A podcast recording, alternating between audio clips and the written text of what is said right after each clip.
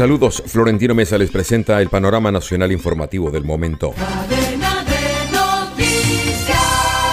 Pese a que el presidente Gustavo Petro salió a desmentir la posibilidad de que existan divisiones en su gabinete, salieron a la luz pública nuevos detalles del documento presentado por varios ministros con serios reparos respecto a la propuesta de reforma a la salud y que no fue tenido en cuenta por el presidente ni la ministra Carolina Corcho. En la carta que habrían entregado el ministro de Hacienda junto al de Educación, la ministra de Agricultura y el director nacional de Planeación, se indica que la reforma sería impagable. La delegación de la guerrilla del Ejército de Liberación Nacional ELN planteó en la mesa de conversaciones que se reconozca su carácter político y rebelde para poder avanzar en una salida negociada del conflicto, un paso decisivo para la viabilidad jurídica de los acuerdos que se alcancen en ese proceso. La organización insurgente considera que sin esa caracterización es imposible avanzar en los diálogos de paz que se desarrollan en México.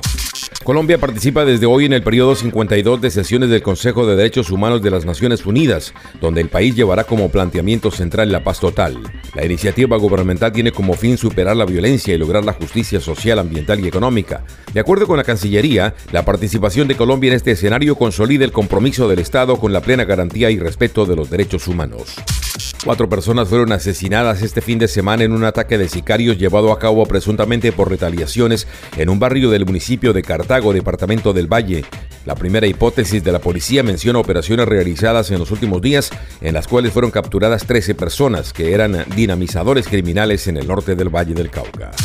Los salarios de los colombianos tuvieron en promedio un incremento del 12.5% en 2022, según lo reveló un estudio salarial de la Federación Colombiana de Gestión Humana, que consultó a más de 100 empresas de las principales ciudades del país. El estudio reveló que el 81% de las empresas incrementa los salarios de sus empleados al menos una vez por año, mientras que el 7% ajusta los salarios dos veces por año y el 5% no lo hace.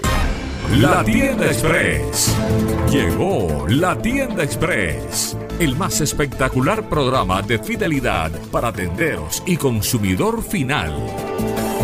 La tienda Express, módulo de mercadeo y radio promocional que se comunica con los tenderos a través de la radio. La tienda Express. Mayores informes en el 315-545-3545. La tienda Express. En los deportes.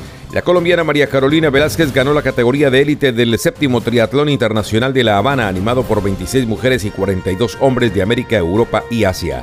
Velázquez conquistó la prueba con un tiempo de 1 hora 59 minutos 26 segundos, escoltada por la eslovaca Ivana Kuriakova y la turca Shiska Tuz. El triatlón internacional de La Habana estuvo suspendido durante tres años a raíz de la pandemia de COVID-19.